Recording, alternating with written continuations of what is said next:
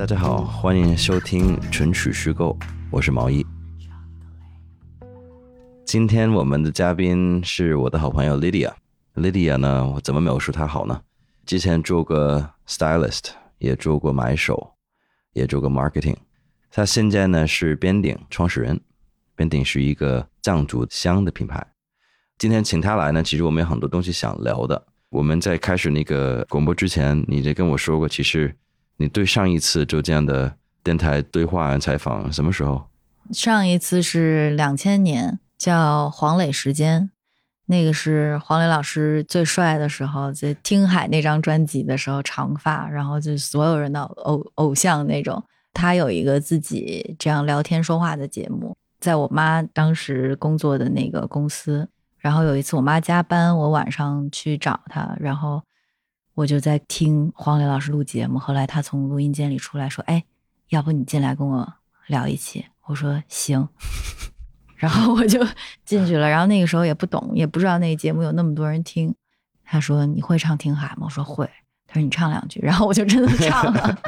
对，那是上一次。就是面对话筒广播这样的形式，所以所以呃，你妈妈也是做广播的。对我妈妈是播音员，播新闻的，老一辈的。如果她今天听完我的这个节目，回去肯定要各种挑，各种批评，各种挑你的那个发音啊、用词啊、字眼啊，什么喷不喷话筒啊，什么这种。啊，对，我觉得她一听到我可能会疯了，不纠错。说这种人也可以主持节目，什么？嗯，你们现在网络太发达了。OK，那你刚才听什么歌呢？刚才听的挺开心的。我刚刚在听《瓜希娜关达纳玛拉》，说错了吗？关达纳玛玛拉，瓜希娜关达纳玛拉。你干嘛听这首歌听那么嗨？就是因为太久没出国了，然后因为我很喜欢西班牙，所以一听这个歌就可以瞬间。觉得自己在西班牙，然后就可以跳起来了，就 午间放松啊！你对上一次去西班牙什么时候？一九年，带我女儿去法国，去西班牙，还去了伊比萨。嗯嗯，伊比萨啊，你去伊比萨玩了吗？去那种 club 了吗？完全没有。以前年轻的时候听到的关于伊比萨，全是那种 crazy 电音 party。然后我们去是去一个姐姐家，她是一个真嬉皮，是中国人，但她搬去那边已经。好几年了，然后他们整个那个山所有的 neighbor 都是嬉皮，来自世界各地的。然后那个山的 owner 那对德国夫妇也是，所有搬来这儿的，你必须要自己盖房子，你自己去做你的太阳能、你的供水、供电，全部靠自己。他真的是住在一个山洞里，其实很像西藏的闭关洞啊。然后我跟我女儿呢，住在他的洞口的一片平地上，搭了一个帐篷。就是一个真正的野营体验，然后晚上我们还感觉到，就头顶有谁跟我们擦肩而过，擦头顶过。后来第二天早上我们问他，他说是孔雀，就是那个山上有很多孔雀，在夜里他们会出来，然后他也不怕我们，也不知道，反正就山上也没几个人。一般你不会联想到西班牙是这样的一种体验，一般想到西班牙都是一些比较 exotic 或者是呃日带风情的那种感觉啊，沙滩。对对对。巴塞罗那是那样，巴塞罗那也非常喜欢，就是从气候、食物，然后包括人，整个它的文化艺术都很喜欢。然后伊比萨那年是第一次去，就很简单、很单纯的快乐，就一切的快乐都回到那种最原始的，就每天早上起来，因为有太阳，然后因为有动物，然后因为有奇怪的声音，然后包括厕所也是那种天然改造的，然后你需要自己去。撒那个土跟干的树叶上去，然后洗澡就别提了，然后也没有什么冰箱，就是你其实很环保，你今天买的东西就是今天吃完的，你不会备很多。然后包括所有的厨余垃圾也是真正的回收，然后那些鸡蛋壳，然后它再作为肥料去种它的一个小园子。然后洗衣服晒衣服全是用洗过菜或者洗过手跟脸的水再去洗衣服。所以完全是靠自己，就真正的，就现在这个社会还有那么 organic 的生活方式。嗯，对，他们是类似一个 compound 吧，就他们只是一个小社区，是几几个人一起种也好，或者是打捕猎也好。它是真正的一个山，就是你上那个山，你真的是需要搭车，就是你伸手搭车上去。如果没有那个运气的话，你就要自己走上去。然后大家都是背包，就简单的，或者你开车上去。然后我还拿了那种。带轮子的行李箱，其实根本没法推，所以你就真的是要靠拎上去，或者你背包上去以后，每一个 neighbor 之间还是有一定的距离，然后每一个人的房子又都很不一样。比如说我这个姐姐她是住山洞，然后我们下面有一个德国建筑师，他呢就是自己搭了那种帐篷。然后他的帐篷里面还分很多不同的房间和区隔，然后他就改造他的厨房就比较完善。你你还你还敢带女儿去这样的地方啊？对，就是我觉得对小朋友来说，真正好的那个教育就是来自大自然的教育，就是看到不同的生活方式。哦，原来不是非得住在一个那个水泥的高楼大厦那种房子公寓里面，原来一切事情都需要自己动手。因为我知道你是一个很热爱旅行的人啊，你从小时候去旅行也是这样吗？我小的时候的旅行，其实出国来讲的话，是初中才开始。之前就是国内跟着爸爸妈妈去一些地方。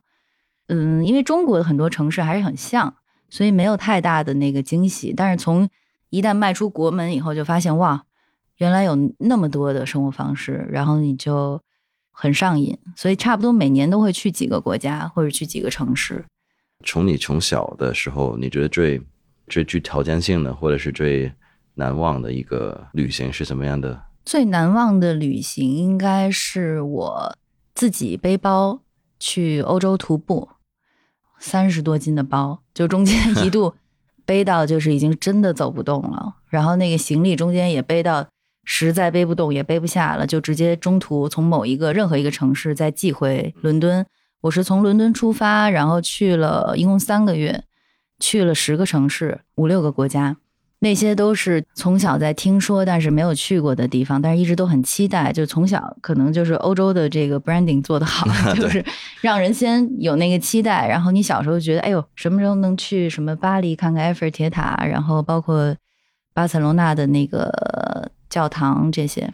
我跟你是刚刚相反，我因为我觉得欧洲不能是这样一种穷旅的。我有一个类似的经历是背包，就是去了。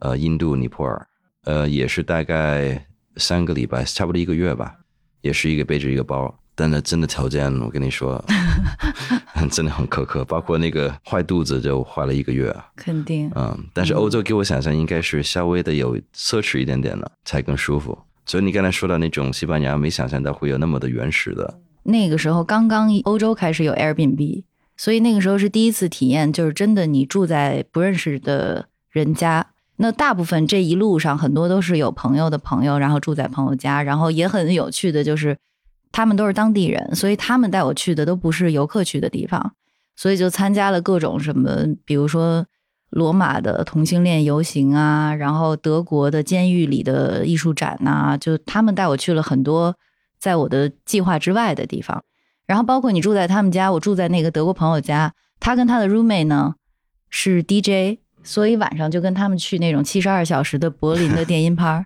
就是没有停过，然后一直到半夜三点，实在跳不动了，打车回家，然后在车上还是电音，还是巨大声的电音那种。因为有这些当地的朋友跟他们的介绍，所以整个那个 trip 会比较不一样。所以从青年旅社到酒店到 Airbnb 到朋友家，包括交通工具也是，因为不是很多国家都讲英文，所以从火车、电车。便宜的航班就全都试过，其实那个 trip 就花的钱很少，就那个时候我只有那么点钱，然后那三个月刚好花完。对，就是刚你刚毕业的时候吧？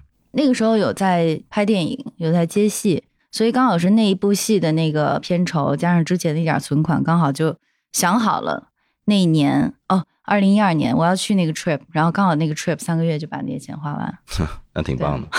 所以刚才说到那个去欧洲背包，你说你去了五个国家。嗯，十个城市，对，十个城市，五六个国家吧，西班牙、英国、法国、荷兰、德国、意大利，六个国家。嗯，这是你唯一的背包的呃，还有一次背包是去泰国，是去一个都忘了名字的一个很小的一个西皮岛，很难去。对，要从曼谷坐八个小时的车，然后到一个港口再住一晚上，然后第二天一早再赶那个船，那个船一天只有两班。然后是很小的船，要坐两个小时，嗯，就有点像那个里奥纳多那个电影啊，对对对，The Beach 也是像梦一样的一个岛，现在我都不知道那个岛是不是真的存在。我觉得背包最好玩的地方是，它其实教会我很多东西啊，但最主要教会我呢是怎么收拾我的包。我觉得这个真的是一个技巧。就我到现在收拾行李，比如说我第一天会拿出来的什么东西分几个小包，包括你的脏衣服怎么处理，你什么都粮食准备，但你不能带太多东西。然后慢慢你会发现，其实我很多东西是多余的，但是有些东西你真的需要的时候你没有，这很麻烦。就比如说袜子，我觉得袜子是所有你的衣服里面最重要的一个东西，因为你你不会觉得它是有很重要性的，你就觉得这这不是一双袜子吗？当你试一下没有干净的袜子可以穿，或者是很硬的袜子要穿的时候，你要走一天的路，特别在印度这样的地方，对，你需要带的东西比较多，光是纸巾都占了不少地方了。对，嗯。我觉得那个有功能的那个包真的很重要，就它里面有不同的隔层。我记得当时包底、包顶、包的侧面都有分装的袋儿，然后包括有的那个像有人会带那个瑜伽垫，它就直接给扣在那里边，就其实不需要占用包里面的空间。然后包括鞋什么，你可以挂在包的外面。对对对，必须挂外面。我那个时候走破了一双 Converse，哎，就是我买的是薄底的 Converse，然后因为是夏天，就真的就是那个底儿最后就磨透了。还挺有纪念意义的那双鞋，对。Converse 我觉得不太适合，因为它也是布，也比较重，还不防水。对，对，但是它能变成纪念品。你看，很多人都有一个瑜伽垫，你说你去旅行干嘛带瑜伽垫？是为了睡觉的，真的是。有些地方你真的没法睡。像去转山的话，像睡袋你是必须要带的，而且一件。防雨的雨衣是必须要带的。我们转的时候那一路都没下雨，但是最后临到终点的二十分钟，突然开始下冰雹，就巨大颗的那种。你要瞬间就赶紧把雨衣掏出来，然后套上。就即使是那样，那个因为风很大，还是就都湿了，还差不多。完了湿完之后你很难受的。对，你特别如果是你的袜子话。你的，你的脚湿，那个感觉是特难受，特别是你要补山的时候。嗯，我我这没有那么的。鞋也很重要，鞋很重要，对。但是你刚才说那点，我觉得特别可贵，就是你在那个路上就发现你需要的东西其实很少，不光是你的行李，就你整个的生活都是这样。就特别是疫情，其实我觉得某方面它也是好事儿。就大家在隔离的时候，你就发现，哎，其实没有非得要出门，或者你非得怎么样，你你反而会觉得。这样就够了。我觉得另外一个好玩的背包的经历是，虽然你在路上会认识很多人呢，但那些人有有有奇怪的，有有好玩。但其实呢，我觉得他们都有一个呃社群的概念。就比如说，我们去很多那些背包客的酒店，hostel 那种，呃，hostel 或者是对他们都会有一个角落是会换书的。对，你可以放下一本，拿拿走一本。然后里面还有一些人会写 tips，对，写留言。啊，对，或者有一些那个忠告，告诉你应该怎么样怎么样，对对对，就那种互相帮忙的，还是挺可贵的。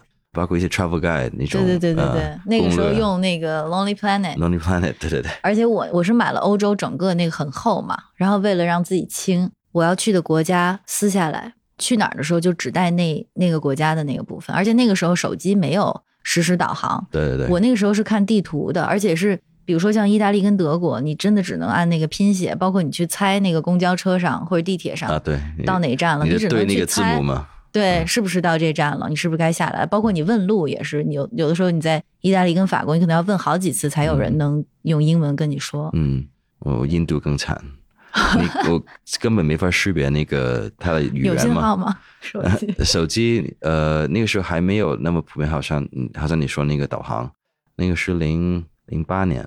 所以其实它没有导航，实时导航，真的是看地图。然后你真的是要一条一条线路的，然后去哪里都怕被人骗。就你要订那个车去哪里，呃，你老怕被人骗，是会不会把我给卖了或者怎么样？就 包括火车，就是你等火车，他就好不容易买了一张火车票，然后那个火车很怕坐错，对他还有方向，有可能坐反。十三个小时的火车，你坐错，你想你想想多大的打击啊？对。就一直在看，一直在对，一直在看，还有那种复杂的那种站台表啊，对对对，还它是卧铺，就是它应该是三个要躺上去的那个卧铺，根本分不清我睡哪一格 啊，然后反正各种各样的乌龙的事情出现吧。那你现在呢？有有那么多的旅行经历，我知道你最近还是去旅行的话，都是去了很多国内比较原生态或者是一些比较有自然环境比较丰富的。呃，就比如说我知道你去西藏比较多，是吗？这个是其实也跟这个缘分跟信仰有关系。当然，在那个之前也就有去过一次，然后现在每年都去，从一七年开始每年都会去，然后有的时候一年去两次。那一开始除了你刚才说的信仰或者是一些你个人喜好，你对西藏的印象是怎么样的？去之前？去之前也是一样，就是听了很多的传闻，你抱有很多的期待跟幻想，然后你真正到那儿以后，西藏就是很难描述的一个地方，因为很多人去以后感受都不一样。有些人可能就是高反到下了飞机就走，有的人可能是能扛过那两天，有的人完全没事儿，有的人就根本不把高反这个因素放在考虑的原因之一，就怎么着我都得去。然后开车去，飞机去，就大家都有很多的传闻。但是这个地方本身，因为它的高度，让人会觉得有有门槛，所以不是一个那么简单的说，哎，今天背包说走就走，像什么大理这种地方。所以其实每个人去之前都有一点点的忐忑和期待，但是每一个人去完以后，他的那个感受，我觉得是你需要过好一阵儿才能消化完的，不是一下你就能。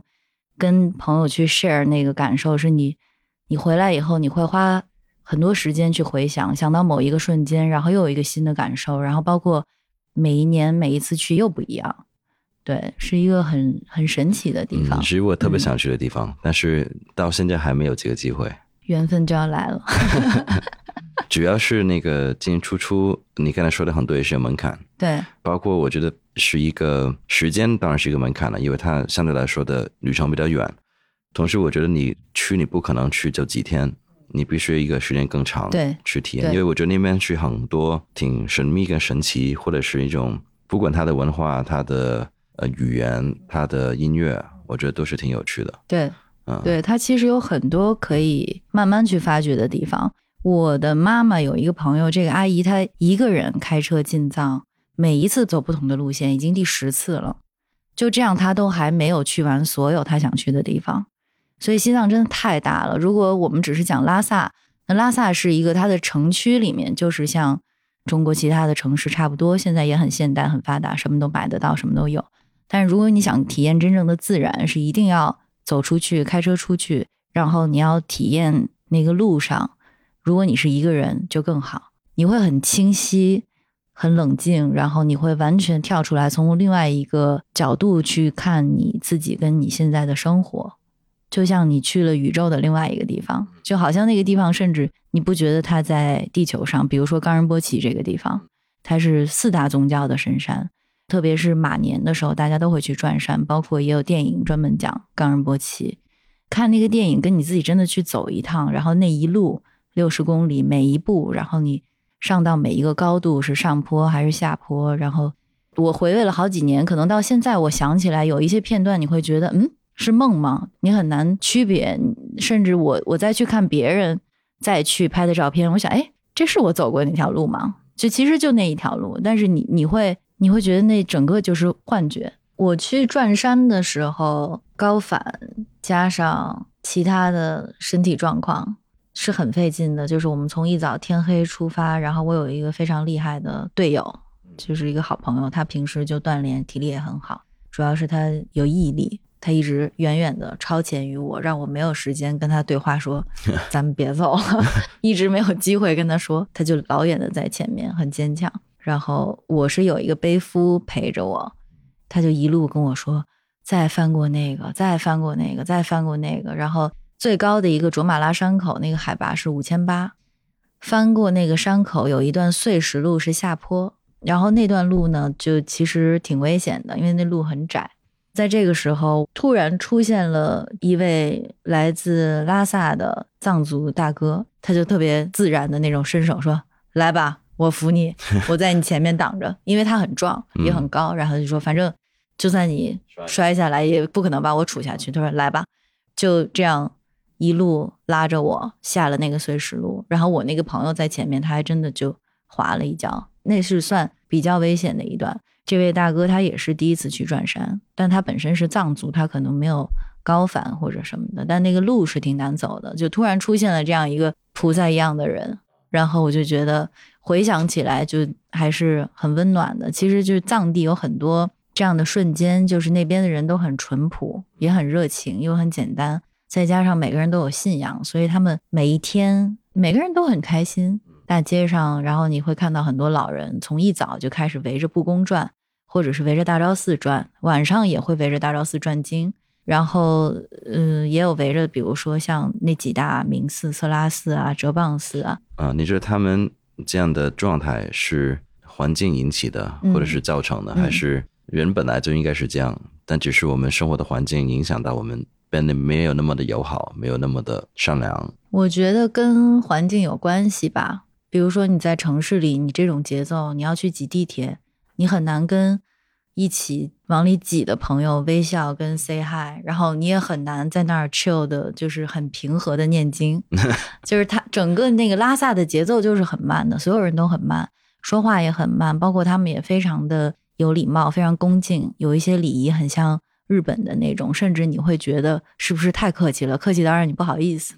包括他们的藏文里面有很多词的那个尾音也是加敬语的，就是一切的事情在那儿你就着不起来急。然后你在那儿确实像你说的，真的你要待可能七到十天，你要慢慢的待下来，让身体先适应，然后你的节奏适应，然后你慢慢的你会越来越少的看手机，就是你会融入到他们那种祥和跟那种喜悦里面，就被感染了。对，就是那个气场，就是所谓的那个我们看不到的那个气场，但是真的很强大，你就会放松下来，而且是彻底的放松。去了之后会带回来吗？嗯很快就被那个工作群的上百条微信就 被骚扰了。对，就是回来的路上还在想，我一定要把这种喜悦、这种平静，然后好好说话、慢慢说话，要带回北京。然后基本上三天吧，嗯，就完蛋了。呃，说到这个，让我想起来，因为你知道我们现在在做那个房间里的旅行那个大主题。我觉得你刚才说那个点呢，包括你说是否一个做梦的过程，就有些时候呢。你去了一些很呃很特别的地方，你会真的是感觉到你分不清你到底是在做梦还是在一个现实的边界，这很奇怪的。那如果你自己在家里，你一般会有什么的一种行为是回顾或者是在重复去体验到刚才你说那种比较奇幻的记忆跟体验？比如刚才你说到你自己本身是有信仰的，你会进行那种打坐啊，或者是某一种冥想啊。呃，来去恢复某一种体验吗？冥想其实是很快的一个方式，你可以哪怕每天只有五分钟，然后任何地方，不管你在上班还是在路上还是在家，然后任何的姿势都可以，不一定是坐着，你可以躺着，你可以是很舒服的一个状态。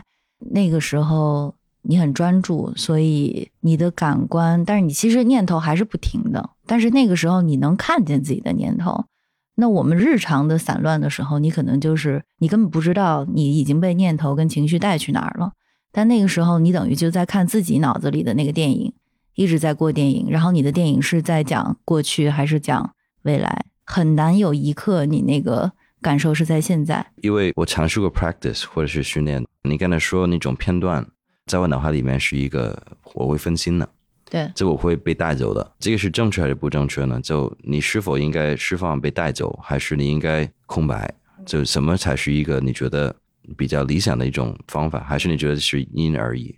我个人是一个初级的练习者吧，但是我看到的一些书跟视频里面，在这个点上，他是说没有绝对的正确或者错误，因为这些也可能是相对的。只要你在那一个当下，你的感官、你的觉知是有的，就你现在知道你在呼吸，你知道你在眨眼，你知道你现在在生气、有情绪，在你发现的那一瞬间，你可能就停了，你可能就没被那个念头带走，但是念头肯定是没有停过的，特别是现在，可能你不是一个快节奏的人，你都被逼到那么快，因为你的手机一直在震。然后各种群，你不停的要回复，然后所有的一切都在手机上，就是你每天，你有没有觉知到自己无数次的在找手机，在拿起手机？所以它更多是一个自我提醒，或者是一个跟他说觉知的一个过程。对，就是一个目标，就是有觉知。我觉得有觉知是从一瞬间延长到十秒到一分钟，如果你能在一分钟里面都对呼吸有觉知，其实这个都非常难。因为我跟道长也讨论过这个事情，他的说他会通过冥想来去做旅行，因为我的脑袋有点过度活跃，就过度活跃呢，就导致呢，我一坐下来一安静，呃，好像你说的啊，聚焦在你的呼吸，你聚焦在你的感觉，你的血液循环，或你感觉某一种呃 feeling，我会觉得我突然间会被带走了。也会在想象那个以前的一些片段，比如说我在很多时候会尝试有一幕就在海滩上面，我躺着晒太阳，就尽量回到这个状态里面，我才能相对来说平静下来。我不知道这个是否算是冥想，还是只是一个自我调节、安静的一个过程。我不知道你会不会有一些这样的画面在脑海里面，是让自己重复再回去那个地方的。其实就是现在有越来越多的人开始有这个习惯，但它也分很多不同的教法。但是在初级的阶段呢，你可以把你的注意力聚焦在某一个感官上，比如说嗅觉，你可以这个时候就去体会那一个香气，或者你用一个烛光，有一个明点，让你的眼睛一直专注在那个地方，或者不用闭上眼睛的，一定不用闭上眼睛的，就是你有一个凝视点，那个东西你可以一直看。或者，比如说瑜伽，为什么有很多的体式？但其实体式并不重要。就是瑜伽有八个分支，其中一个是体式，所以其实体式非常的不重要。所有的体式，身体的打开，其实都是为了让你能更稳定的坐在那儿。你可以长久的打坐，在所有的体式里面呢，你又要同时关注到好几个地方，身体的不同部位和它的力量的走向，然后你又要配合呼吸。所以，当你同时能关注到身体的三个点或者两个点，加上呼吸的时候，你就非常专注。那个时候，你没有时间去做梦、跑神儿。对，所以像瑜伽的这个过程，就是我每天尽量坚持吧，有一个小时的瑜伽时间。那个时间其实就是你被迫不看手机，然后你去专注在你的身体和呼吸里。嗯，我最长时间还是五分钟。所以我觉得这个可能是一个修炼或者修养吧。我会觉得它是一个给自己的关怀跟疗愈，就是因为太累了。就是 现在不管什么年龄段的人，我觉得都太累了。就你的眼睛也很累，你的感官也很累，耳朵也很累，然后各种消息在打扰你，然后只有那五分钟你是给自己的，你安静下来，然后。你试着在那五分钟里放下你所有在操心的那个事儿，当然就非常难哈。你只能说你在那五分钟里发现，哦，原来我在被这么多的事情牵扯。我我们之前做因为做 marketing 呢，我是做广告。我们其实发现呢，之前看过一些数据报告，就说一个人可能一秒钟只能接受的信息，就一秒钟一瞬间接受信息有五到六个。然后其实呢，很多时候你要为什么广告？你看广告牌到处都是，现在特别是有手机。不停的响，它其实某一个程度呢，是让你的精神匹配，让你更容易做错的选择。嗯，所以你你你就把你削弱了嘛。然后突然间你看到一个东西，可能你就很容易去投降。比如说看到那个选择，对我来说那个汉堡，我知道是不好的，但对我来说可能很疗愈，瞬间的就一个错的决定。去考虑。对对，因为很多时候就是那瞬间你会有一个一个情感或者是一个 emotional 的 trigger，就让你去做这个选择。所以，你说的那个很对，就是每一天的城市生活，呃，不只是你看对着你说话的一些信息，其实对广播或者是所有人在讲的信息，都会某一个程度是慢慢让你的脑袋或者是思想去变匹配，更容易做出错误，更容易发脾气，更容易显出一些不应该的情绪。你刚才也说了一个比较有趣的是嗅觉，我我知道，比如说你刚才也讲了西藏。嗯，其实他们也会有自己一套学问关于嗅觉。嗯，就比如说，我知道西藏它有自己一套香的一个体系的，你能给我们多讲一讲，大概是一个他们有什么样的一种习俗啊，或者习惯啊，或者是修养啊，从香那那方面。最早的藏香就是记录在有文字记载的，是记录在七支法那个经书里面。就是像我们那个香直贡嘎举的香，就是觉巴大师直贡嘎举的创始人，八百年前最早有文字记载的，在经书里记载的藏香的制作过程啊、配方什么这些工艺的，这是现在能知道的。藏文的发明人，他也是藏香的创始人。藏地呢，大部分人都是有信仰的，当然不局限于佛教。但是香这个东西呢，本身它就是一个仪式感的东西，所以对于藏地来说，那是家家户户都会点香的。每天早上起来就看到家家户户都在冒烟，有那种小院子或者自己家的，他们就会有一个白色的一个煨桑炉，他们是直接把那个桑叶干的那种桑叶直接进去烧。那家里面呢，如果有一个比如说小的佛堂或者什么的，都会点藏香。那藏香呢？不同的寺庙又有自己不同的味道和配方和传承。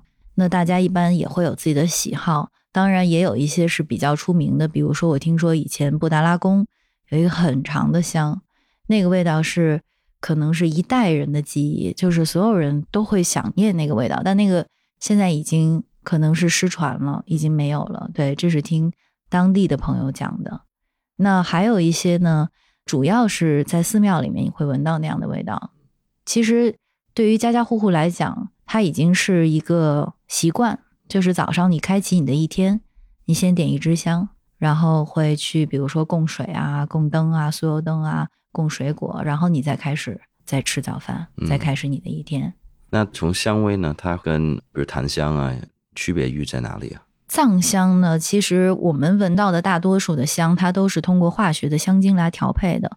但是藏香它是非常原始的，它是通过这些植物本来的味道。藏香有的呢，它里面有比如说十几种植物，有的多到一支藏香里面有七十多种植物。那这些植物呢，它也有一定的药性。那在藏医的记载里面呢，这些植物它的混合跟点燃也会对身体有一些帮助。其实也像中医里面我们会讲艾草，你可以去。泡脚也可以去艾灸，也可以就是挂着。所以这些植物在不同的使用方法、不同的温度，它都有不同的药效。所以其实藏香一个是瞬间，它可以让你放松，因为它里面有比如说像紫檀啊、白檀啊，它这些大自然给人类的一个礼物吧。嗯，我觉得是。他们也没有说什么时候点什么香呢？这什么时候讲究什么类型的香？其实没有，就是早上这个是一定会点的，但是也有人会在晚上点一支，比如说他睡前。在藏地，我们看到的就是 anytime，特别是比如说家里来客人，在客人进来之前，他们已经点了，或者是你进来以后，他会点一支。这个是有什么讲究吗？还是一个某一种欢迎？还是对于有信仰的来讲，它是一个迎请。是一个供养，但是对于没有信仰来讲，就是他们对于客人的尊重，就是你来之前，我先熏香，我先把家里清净一下，然后再请客人进来，就像我们会先打扫房间，然后请客人来是一样的。就好像刚才我们开始之前，你就学大文涛给我们 给我们点了一个香，是吧？对，嗯，就让我们安静一些，chill 一些。对。那那是什么一个事情让你想去创办这样的一个品牌呢？就你说边顶也是主酱香呢？这个契机可能是疫情期间，对疫情期间本身我们日常我们就会送朋友香，就会说，哎，你在家里多点，因为它本身在藏药的配方里面有清净这个室内空间杀菌，然后呢，可以也清净你体内的空间，比如说你的呼吸道。那本身我也是日常会用香薰啊、蜡烛啊，那我觉得，哎，藏香其实对于大多数人来说，它就是一个室内的香氛。而且它本身又是没有任何的添加，是很健康的一个东西。然后它也没有任何的化学，就没有什么不好。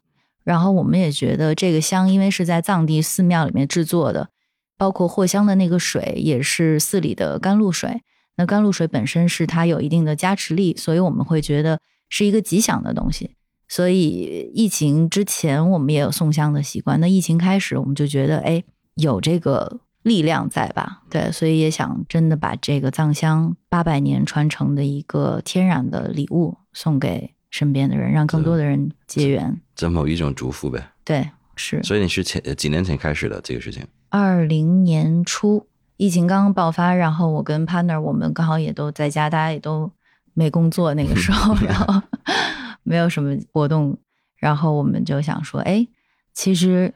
这个东西本身可以让它成为一个现代的香氛，然后也可以让这个传承一直传下来。它本身也是零八年的一个国家的非遗，所以其实从喜马拉雅的文化跟手工艺的这个角度来讲，我们也觉得说这个东西应该被传承下来。嗯嗯，反正我觉得有些时候香真的是会影响房间空间的情绪的，你就不同的味道跟不同的感觉，对。跟气场，包括你去每个机场，我觉得香港的机场、美国机场都有它的味道。特别的味道，嗯。包括不同的地方的那个洗衣液。啊，对对对，美国就是特别浓郁嘛，对，就是你你一闻那个味道，你一下就觉得哎，就是那些 嗯干衣机用的那个香片，我一闻到这个味道就回到加州的小房子里了，对，就是这个味道，不知道为什么。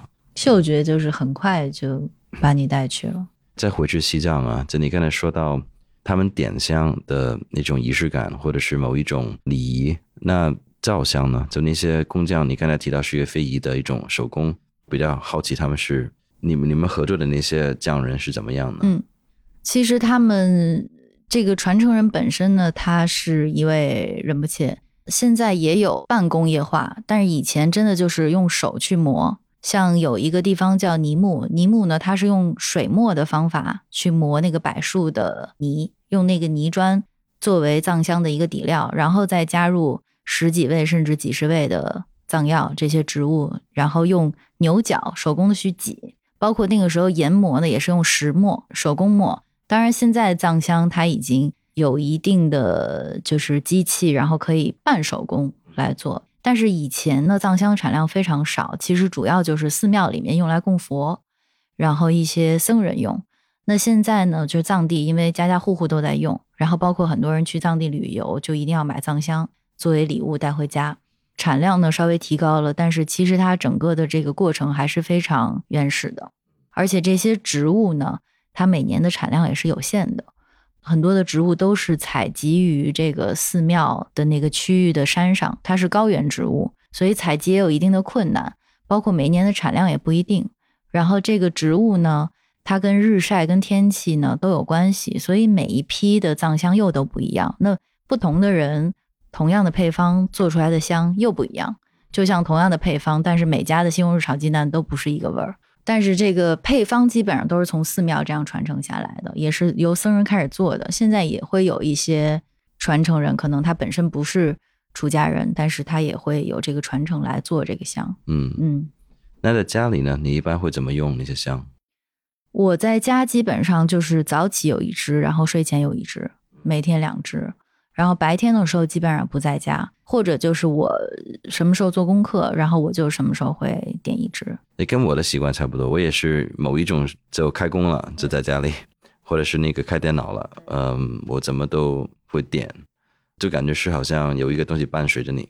对，那一般你在家里，如果你说你早上跟晚上都会嗯点一根香，你会用什么那个器皿或者烧香的香炉吗？我是用传统的藏地的金属香炉，它是很长的，就是跟藏香差不多长。但是，比如说有的人会担心香燃着人要出门，其实就你可以直接把它掰断，就让它烧完就好了，没有什么讲究。那边顶的香，因为它比较短，它一支可能就是大概十五分钟，所以其实我我自己会把它当成一个那种计时。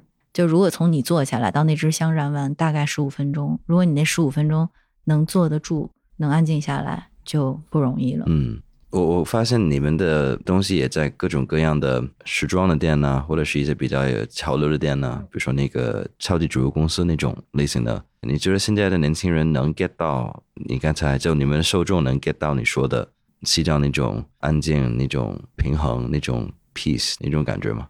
气味，我觉得还真是因人而异。有的人可能第一次闻，他会觉得有点强烈那个味道，或者不是他期待的那种什么薰衣草啊、柚子、玫瑰这种香气。有的人可能他前两次不适应，后来他就觉得很上瘾。就我有听到一些朋友的反馈，他说：“哎，这个味道特别上瘾，而且我现在特别是出去住酒店旅行，进酒店房间，我一定会先点一支，然后你就会觉得很安心，就会养成一个新的习惯。藏香呢，它其实很多种，就是每一个味道呢都很难描述，它很难用一个单一的植物去描述，所以真的是看每个人个人的一个喜好跟缘分吧，嗯我觉得。反正你也会用香，在冥想的时候或者嗯打坐的时候也会用香。，对嗯，对，也是你跟的，你看了刚才说一个及时的作用。对，那你你觉得我们一直说到在房间里的旅行，你在家里除了刚才说一个香的仪式以外，你还有什么？你觉得会帮你做一些疗愈啊，或者是让你再去旅行啊这样的一种方法呢？我会看一些藏地的电影啊、纪录片，包括音乐。音乐也是很快一下可以给你带去的，甚至是我有的时候会听，就是你刚一到拉萨，然后你打的车那个司机的歌单，就是一些藏文的流行歌或者藏文的 rap，现在都有，是吧？对，现在藏地也很多年轻人有有 hip hop 的这种西方文化的影响，然后还有一些藏地的流行歌，就是它既民族又 pop 的一种特别的 remix。对但是我能感感觉到他们那个语言跟他们的应该跟 hip hop 应该还挺配的。对，嗯，就像嗯四川话的那个 hip hop 也其实也挺有趣的，有自己的那个韵脚。啊，对，除了看电影跟音乐，嗯，那些气味除了香以外，有没有其他可以复制的？瞬间会想起在西藏的时候呢？瑞士的那个雪山上的味道其实蛮像西藏的啊，是吗？山上的味道，我不知道是不是因为都是雪山，就是西藏有一个地方叫林芝，林芝就被称为是像小瑞士，因为它海拔相对比较低，很多植物比较湿润。我对瑞士的那个牛铃的声音也是印 象深刻，就觉得那个声音是很悠扬的，可能那个牛铃很远，但你都能听到它的那个波对那个声音。后来就买了那个铃，啊，是吧？对，就买了那个铃。你知道现在很多乐队都用这个乐器的，哦，真的，对啊，这 cowbell。但雪山我的印象味道我不是特别深刻，我没有去过太多雪山。就雪山地方除了去滑雪，所以我挺想去那个体验体验的。欢迎挑战珠峰大本营。你上过那个珠峰吗？没有，就那个 Everest 我只去了那个珠峰大本营。Base Camp 是吧？对，但大本营你需要训练吧？